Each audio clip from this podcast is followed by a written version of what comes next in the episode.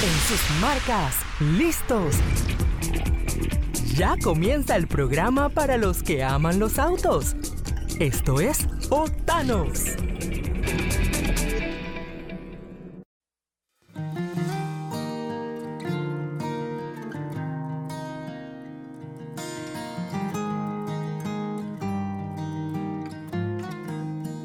Ay, ojalá que nunca se apague la luz que tienen tus ojos. ¿Qué hay amigos? Esto es Octanos aquí por Boom 106.1. Los saluda Benji Sheliu, me acompaña Mario Muñoz, muy contento de estar nuevamente junto a todos ustedes. Así Benjamín, la verdad que dentro de lo que cabe estamos bastante bien. Pero ¿por qué lo dices Y- así? Yo estoy... Bueno, bueno, que mañana sube el precio pero de la eso, gasolina. pero eso es mañana, Mario, no es hoy. Hoy Ah, bueno, sí. estamos bien. Aprovechen, llenen los tanques. No pueden hacer reservas en sus patios ni en sus No, casas. no, no, no. Por ahí me mandaron sí. una foto de tanque de la gente que está guardando combustible. No hagan eso, eso es peligroso. No, Sale, peligroso, sale más caro un incendio que, la- que echarle gasolina al carro. Sí, ¿cuánto se van a ahorrar? Sí, si no, no se pongan en Así eso. que toca pues tratar de ahorrar, eh, tratar de hacer menos vueltas, mucho teletrabajo y, y bueno, esperar que todo esto pase rápido. Oye, hablando de eso. Mario, el- eh, hace dos años comenzamos con el tema de teletrabajo por lo de la pandemia y demás. Es buen momento para que las empresas, los puestos que no son esenciales, que estén presencial, oigan, dejen a la gente de teletrabajo. Es una forma también de economizar combustible. Sí, sí, sí, hay que reducir costos y si no es imprescindible lo pueden hacer desde cualquier lado conectados a su computadora, así es que pueden entonces, eh, si no están en el área de flete o en el área de distribución. Así que, bueno, ahí está el consejo. Lo otro es que hoy va a ser un programa muy especial porque tenemos una entrevista en la segunda parte. Se las recomiendo, muy interesante, sobre todo la realidad de la marca Hyundai en Panamá, que le ha ido muy bien, pero también tiene sus retos, tiene sus desafíos y también va, va a tener una primicia. Así que eh, pronto la entrevista con el señor Raúl Abadía, el gerente de Petroautos. Así es, pero antes de eso vamos con temas varios, Mario, porque te tengo bastantes cuentos. De, de ayer habían Ajá. pasado bastantes cosas. Primero, ¿recuerdas que el equipo Haas Fórmula 1 eh, dejó su patrocinio con Uralkali, que es una empresa rusa, y de, ya sacaron del puesto a Nikita Mazepin, el piloto ruso del- que estaba en el equipo, ¿no? Correcto. Bueno, ya se anunció el reemplazo. Ya ayer pasaron un montón de cosas. Primero que se anunció su reemplazo va a ser Kevin Magnussen, que estaba ya con Haas. Eh, él se retiró porque Haas tuvo problemas financieros. Eh, y de hecho por eso trajeron a Nikita Mazepin, porque Nikita venía con el pan abajo del brazo y Magnussen... con el papá. sí, sí, venía, Venía con el venía- papá. venía con el papá abajo del brazo. Y, y eso le dio una inyección económica a Haas. Eh, tuvieron que en ese momento suspender el contrato de Kevin Magnussen. No solo lo suspendieron, se- ya estaba, se vencía ese año. El de Kevin Magnussen y el de Romain Grosjean, que tuvo el, ¿te acuerdas? El espectacular incendio, ¿no? Un accidente en una de las últimas Sí. carreras. Eh, y nada, Magnussen está de vuelta. Ahora, el día de ayer, Nikita Mazepin hizo una conferencia de prensa, Mario, invitó a todos los medios. Y dijo que, que, él- que él se enteró por los medios que lo habían destituido del equipo.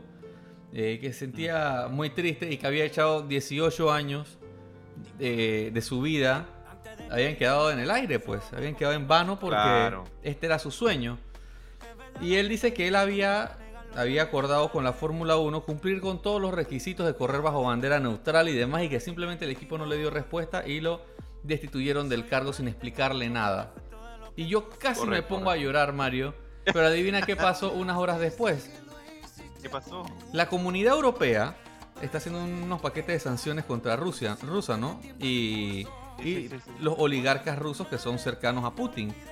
En la lista que publicaron ayer de oligarcas sancionados, no solo está eh, Dmitry Mazepin, el papá de Nikita Mazepin, sino que también está Nikita Mazepin. Ah, el mismo. El mismo, están sancionados por la Unión Europea. Así que Como herederos. algo sabía Haas. Recuerda que Haas es una compañía estadounidense. Quizás ya les habían Claro. la oreja.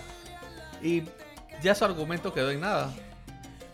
Sí, sí, mira, en estas, en estas circunstancias hay damnificados, hay lo que le llama, eh, eh, eh, ¿cómo se llama? Víctimas no, no previstas, no planificadas, pero este, ellos te- no necesariamente tienen que ver con la guerra, pero siendo rusos y siendo empresarios que apoyan el régimen, también de alguna forma tienen que pagar la factura. Sí, y te Así voy a decir que- algo. La, la FIA permitía que los pilotos rusos corrieran, pero lo que pasa es que Nikita está un poquito más allá, Mario.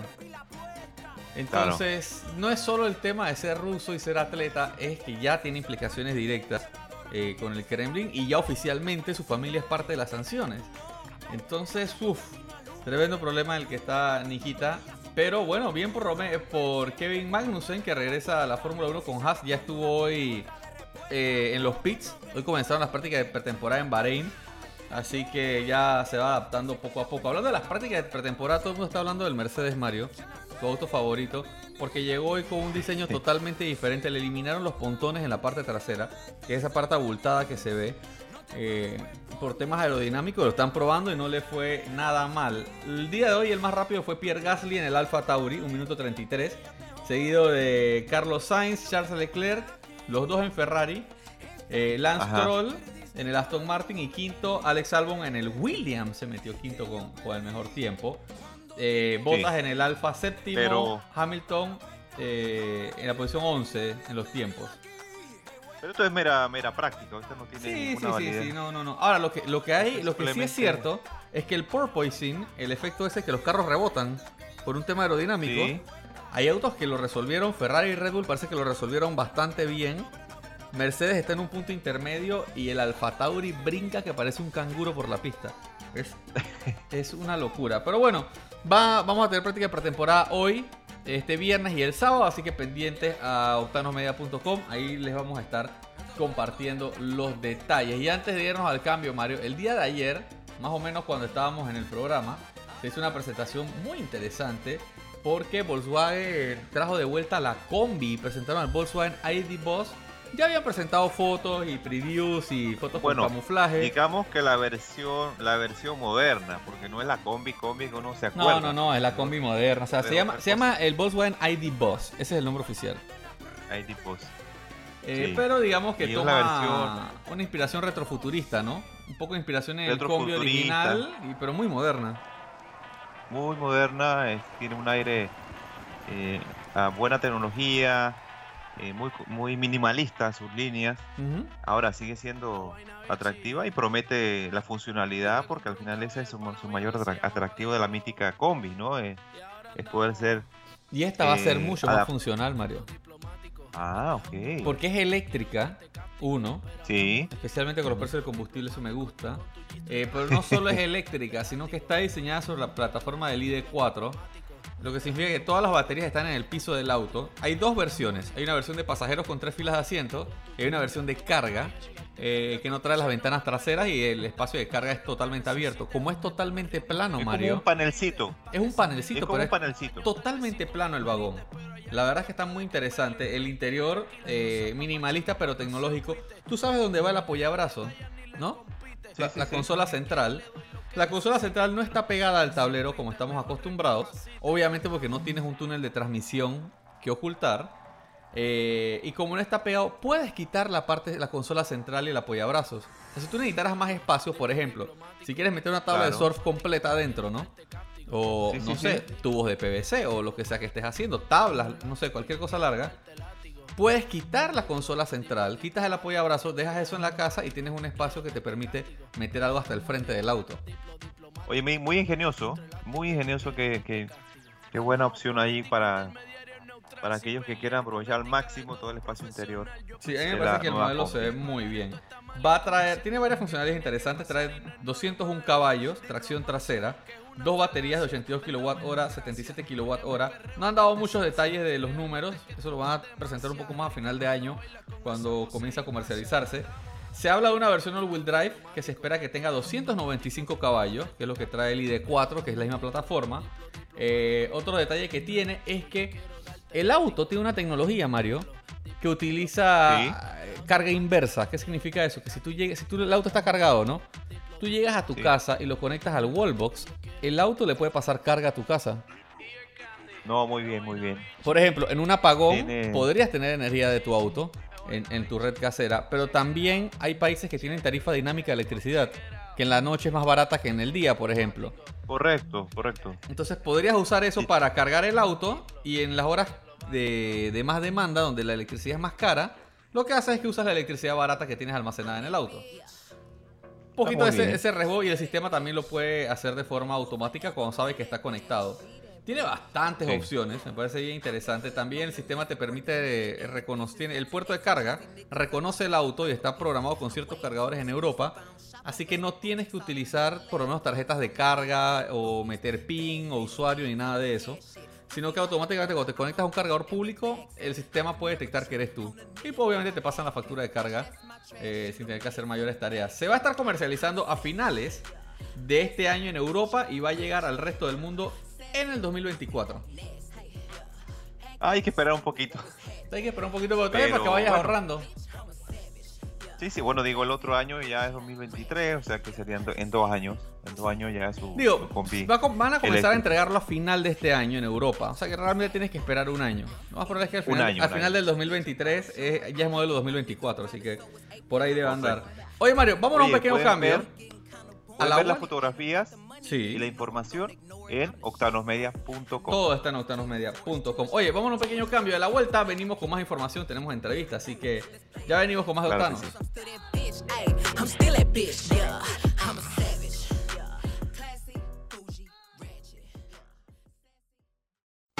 Vamos a una pausa.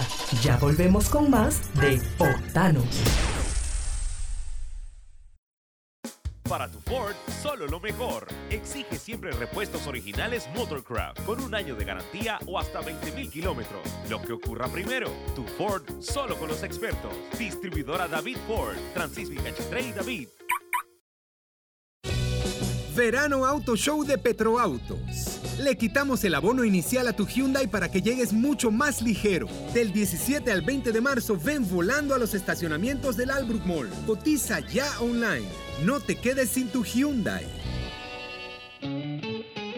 Promoción válida del 1 al 31 de marzo de 2022 para modelos seleccionados financiados con Banismo. Ver condiciones en hyundai.petroautos.com. Síguenos en nuestras redes sociales en arroba octanosmedia.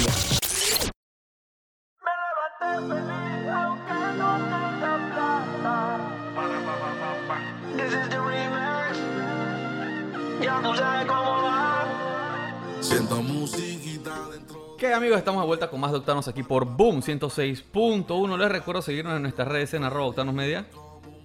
Arroba Mario Andrés Panamá. Síganme también arroba Benji Dense una vuelta por www.octanosmedia.com con toda la información de la industria automotriz en Panamá y en el mundo. Mario, el día de hoy tenemos entrevista.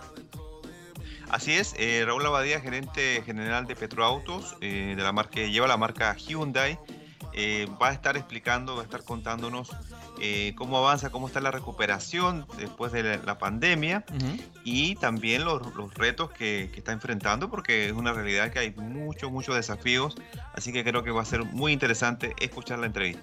Así es, estamos hablando de una de las marcas Mario líderes del mercado, de hecho terminó el año pasado como segunda por un margen muy, muy estrecho. Sí, sí, sí, la verdad que los números son bastante positivos, eh, muestra cómo está respondiendo el mercado y cómo se está recuperando. Así que bueno, vamos con la entrevista y ya les contamos un poco más. Claro que sí. Eh, bueno, le agradecemos mucho al gerente de Petroautos, eh, Raúl Abadía, que nos concediera una entrevista para conversar los temas principales de cómo avanza el mercado, especialmente la marca Hyundai. Bienvenido al programa, señor Abadía.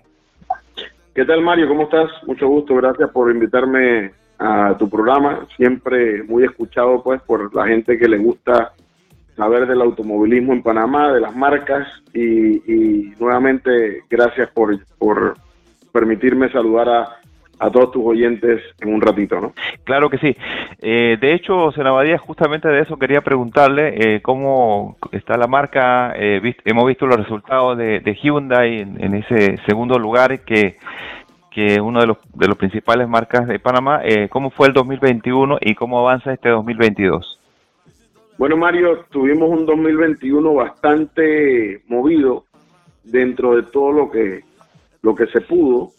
Eh, nosotros en ADAR como directiva habíamos previsto que el mercado iba a oscilar entre 32 y 35 mil unidades. Sí. Eh, viniendo pues de un mercado de cerca de 23 mil unidades el año anterior en pandemia, lo cual ha sido el peor año eh, en los últimos 10 años, digámoslo así, pero todos sabíamos pues que era por el tema eh, que, que, estábamos en medio de una pandemia.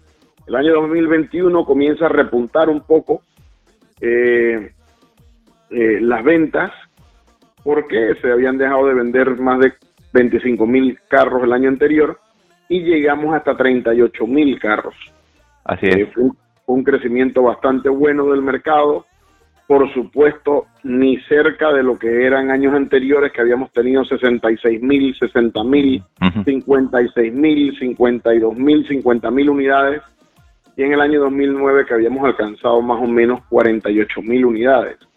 Entonces, si ves, todavía tuvimos 13 mil unidades por debajo del año 2000, 2019, pero 38 mil unidades pues nos dieron un, un respiro un poco a muchas marcas de, poder echar hacia adelante. Eh, este año prevemos otro crecimiento.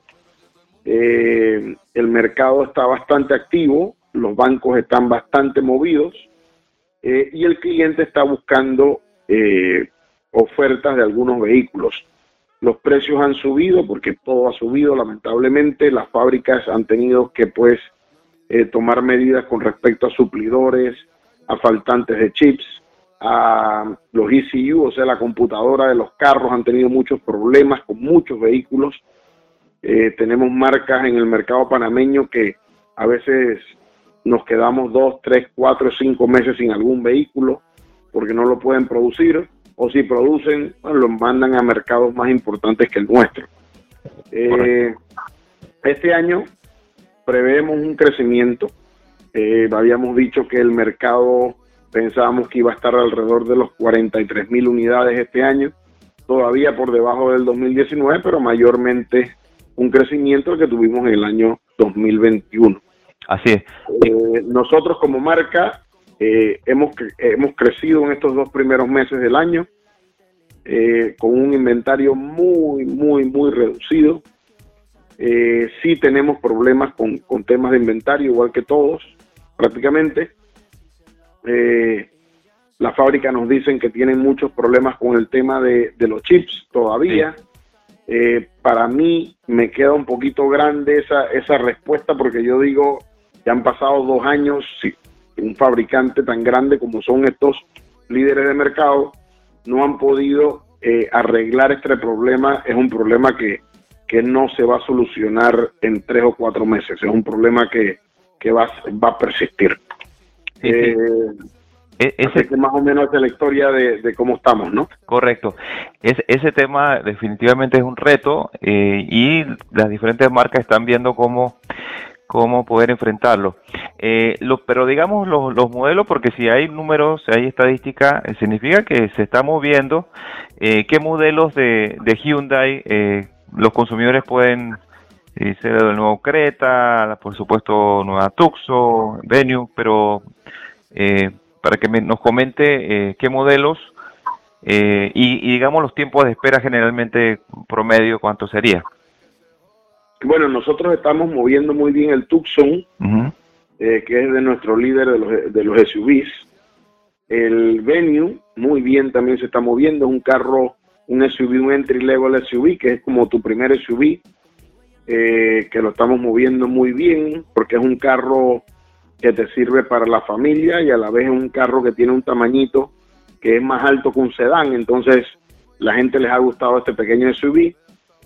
Eh, Creta sí tenemos un poco mayor, ahí es donde un poco más problemas tenemos porque no, no logramos conseguir lo suficiente, lo que el mercado eh, exige. Por ejemplo, este mes nos llegaron 60 unidades y tenemos más de, y tenemos las 60 vendidas. Eh, pero todo, gracias a Dios todos los meses recibimos un poquito de algo. okay. Entonces, las esperas de los clientes con nosotros no son tan largas como con otras marcas. Ajá. Entonces, nosotros sí tenemos algún inventario que, por ejemplo, Berna, que es el Accent, este mes tenemos algo de inventario eh, que sí podemos suplirle a los clientes que estén interesados. El otro mes nos llega Accent, eh, que, que, también nos llega un inventario donde podemos suplir al cliente que esté interesado por un sedán, un Accent de los nuevos, que es un modelo que tiene no tiene ni siquiera un año en el mercado, tiene como 7, 8 meses en el mercado. Eh, y es un carro que ha gustado muchísimo. Así nos es. llega, nos llega buen inventario, alguito de inventario nos llega para el otro mes también. Eh, Tucson, gracias a Dios, recibimos algo todos los meses. Eh, y así estamos, pues. Gran y aquí hemos tenido un poquito más de problemas con consecución de inventario, pero, pero bueno, lo que, lo que tenemos el cliente lo entiende y, y nosotros somos totalmente transparentes en cuanto a, a darle una fecha eh, de llegada. Sí, Eh, sí, porque nosotros sabemos, nosotros trabajamos con Hyundai y Hyundai es un fabricante que tiene todo abierto, nosotros podemos meternos a los sistemas, saber qué están produciendo en este momento en cada fábrica y saber cuándo va a ser la fecha de embarque y por ende proyectar la llegada. Entonces, a nosotros eso sí nos da una, una luz de que cuando el cliente viene y nos dice quiero un Santa Fe, si no lo tenemos en, en, en, en stock, sabemos y le decimos, señor, usted le gusta el blanco, yo tengo llegando el, ban el blanco la primera semana de abril o la primera semana de mayo en tal caso y, y si usted está interesado nos lo puede abonar y con mucho gusto se lo separamos. Así que nosotros sí tenemos unas luces bastante abiertas eh, con los clientes y, y por ende este, estamos teniendo estos números de venta, los cuales eh, nos están ayudando pues a seguir con nuestro market share y creciendo eh, dentro del mercado panameño. correcto, eh, porque al final se sería continuar eh, con un- una tendencia positiva de, de recuperación, pero podría ser mejor, pero claro, va a depender entonces de- del, del proveedor, del fabricante, y así como otras marcas, pues va va- van a depender de, de la oferta que haya. Pero hay una buena demanda, o sea, hay un interés del Sí. mercado, el, Sí. mercado panameño, los consumidores están buscando eh, automóviles, están sobre todo una marca de volumen como Hyundai, eh, buena parte ya se está recuperando la economía del país. Ese sería un poquito, un poquito el, panorama que, que estamos observando. Eh, Así señor, es. señor Abadía, ¿existe otra otro desafío, otro reto eh, que todo, bueno, no, no podemos ocultar lo que es el tema eh, del combustible. Eh, eso, eh, ¿cómo ustedes lo observan? Hay ce- incertidumbre, el precio del petróleo se ha disparado, la gasolina está subiendo. ¿Cómo, Sí, cómo ustedes es. cómo ustedes enfrentan o cómo observan ese ese factor, pues? De, Bueno, eh, antes de pandemia habíamos tenido un poco, un par de años antes de pandemia, habíamos tenido los combustibles altos también. Luego vino el tema de la bajada del petróleo sustancialmente, que barril llegó a estar en menos de 48 dólares. Ujú. Hoy día está arriba de 125 dólares. Eh, por supuesto que influye. Sí, eh, influyen en, en- en- en- la movilidad de todo el mundo. Eh, esto te encarece mucho todo lo que conlleva componentes de un auto también. El flet, los fletes, los mismos componentes, los precios, eh, todo se va encareciendo. Entonces, yo creo que la gente dice, oye, eh, si esto está así, tal vez dentro de 3, 4, 5 meses el precio del carro vuelva a subir, mejor yo aprovecho ahorita y trato de comprar ahorita versus esperar 4 o 5 meses más para comprar un carro cuando el flete en lugar de ser X es Y, eh, los componentes los han subido, o sea que la fábrica ya volvió a subir los precios y así anda esto, ¿no? sí, Eh, es un tema es un tema a tocar. Yo yo conversaba el otro día con unos amigos. Eh, mañana tenemos una subida sustancial de los precios del combustible. Eh, pero esto pero esto sobrepasa al gobierno. O sea yo leo las redes sociales y leo que, que no que es que el gobierno no hace nada que tal y cual. Eso no es un tema de gobierno es un tema de, de, de precio internacional del petróleo. En Estados Unidos, en California, hay lugares donde el galón de gasolina vale 7 dólares, Mario. Eh, me, eh, me decía una persona esta semana que había tanqueado en California y había sido 5.73 el galón.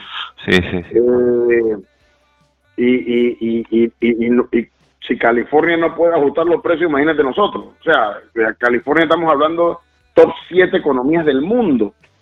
Eh, únicamente California, no, no, no Estados Unidos. California está entre los top 10 economías del mundo. Entonces, eh, estamos hablando de que es más que un, que un país cualquiera de nosotros, no muchísimo más grande, más fuerte y con mucho más dinero. Así es. Entonces, sí es un tema de que eh, los precios están subiendo esperemos esto que, que la guerra por, le den una luz a estos señores y para que por favor paren esto que no al mundo no lo lleva a nada, solo que a destrucción a Ucrania, un país que está siendo bombardeado todos los días. Correcto. Férreamente. Eh, que, que, que, por favor que pare que paren ese ataque esa esa esa intromisión dentro de otro país y que se acabe esta guerra lo más rápido posible sabemos que va a demorar su tiempito pero bueno esperemos y confiemos en Dios que, que será pronto así es, es primero bueno la última pregunta señor Abadía eh, Hyundai eh, digamos a nivel global presentó sus planes a mediano y largo plazo eh, y está el tema de los vehículos eléctricos, ¿cómo también lo observa? ¿Cómo ha sido el diálogo con fábrica? ¿Cómo, ¿Qué usted espera que de pronto se pueda entonces eh, dar esta alternativa de, autos eléctricos? Eh, sí, mira, mira Mario, buena pregunta. Hyundai acaba de dar sus proyecciones que para el año 2030 quiere producir cerca de 1.8 millones de carros eléctricos para venta. eso, eso es muchísimos autos. Sí. Eh, uno, estamos hablando ya de millones de carros.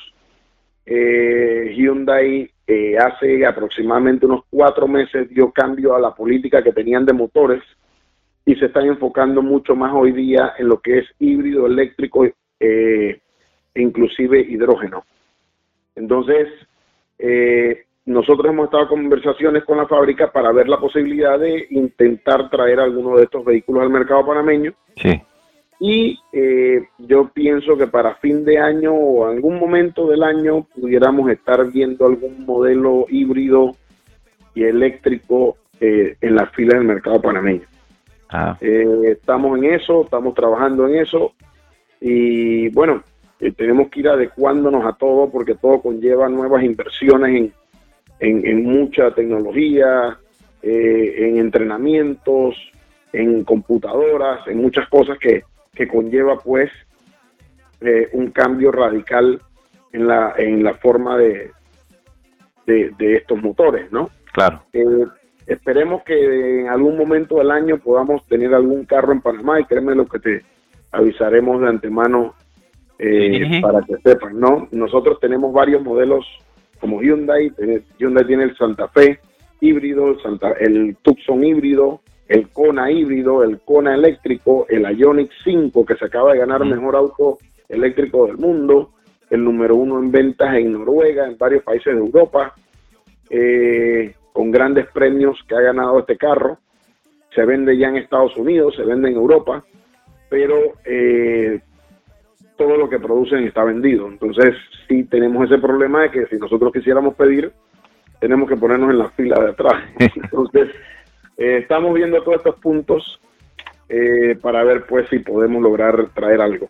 Claro que sí, no, me parece que es parte de la transición, es parte de la transformación que a veces toma un tiempito y eso es, lo natural por todos los procesos que involucra. Así que solamente agradecerles la oportunidad, señora Abadía, y espero que no sea la última, espero que más adelante podamos tener entonces una conversación eh, igual y bienvenidos siempre aquí las puertas abiertas para el programa Octanos. Gracias, Mario. Saludos a todos tus oyentes doctanos. Eh, y eh, sí, por supuesto, las puertas abiertas por acá para ti siempre con mucho cariño. Muchas Saludos. Bueno, Mario, hay varias cosas de la entrevista con las que me quedo. Lo primero es la entrada de Hyundai y Petroautos en, en el mercado de vehículos eléctricos. Sí, sí, sí, es muy interesante, eh, siendo una marca de volumen que ofrezcan competencia, que ofrezcan alternativas. También hay modelos muy interesantes que incluso los mencionó el mismo señor Abadía.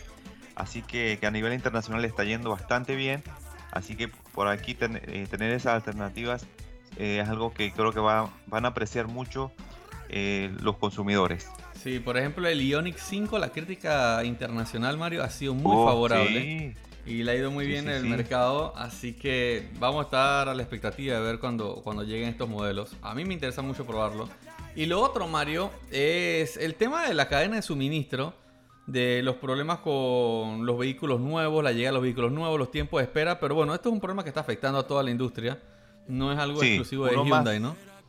Correcto, uno más que otro y lo que creo que se agradece es eh, la transparencia, o sea, decir, mira, este modelo puede demorar o lo tenemos pero en tal color, o lo tenemos en tal versión, ese tipo de, de información. Eh, creo que le, le da tranquilidad a- al conductor de- y al interesado de cuánto tiempo al final va a esperar. Sí. Porque claro, de- decirle no, cómprelo, pero no sabemos cuándo llega, eh, puede ser mucho más complicado, ¿no? Sí, sí, y fuera de eso es que es un tema que se escapa de las manos de los distribuidores en Panamá. No solo viendo el caso de Petroautos, Sí. ¿no? Casi todos están pasando por lo mismo. De hecho, te metes en octanosmedia.com, Mario, y todas las semanas por lo menos hay una o dos eh, notas de plantas que tuvieron que suspender temporalmente la fabricación y que se está grabando ahora también con el tema de, de la guerra en Ucrania, ¿no? Así que, Sí, sí, bueno, lo de lo de los proveedores de los, los fabricantes alemanes, por ejemplo, que estuvimos comentando, eso es fuerte, ¿no? Sí, sí, sí. Y además que son componentes eléctricos vitales, el tema del cableado que hablábamos. Que afectan a los fabricantes alemanes, pero también afectan la producción en Europa y hay varias marcas que fabrican en Europa. Así que bueno, eso es parte de lo que nos toca vivir este año. Salimos de la pandemia y ahora caímos en una escasez de componentes, pero es Sí. un problema generalizado en la industria micro- y toca acostumbrarse un poco, ¿no? Sí, los microchips. microchip sobre todo. Y claro, y otra variedad de componentes. Así que nada, es algo con lo que nos toca enfrentar este año, uno de los desafíos que tiene la industria. Así que súper interesante la entrevista, Mario. Qué bueno ver los planes que tiene Petroautos aquí en Panamá. Así es. Le agradecemos esa oportunidad y, y esperemos que muy pronto tengamos eh, nuevas informaciones. Así es, recuerden que este fin de semana son las prácticas de pretemporada en Bahrein. En Bahrein previo a la primera fecha de la Fórmula 1. Toda la información la van a poder encontrar en www.octanosmedia.com. Nosotros nos tenemos que despedir, así que hasta mañana. Hasta mañana. Gracias.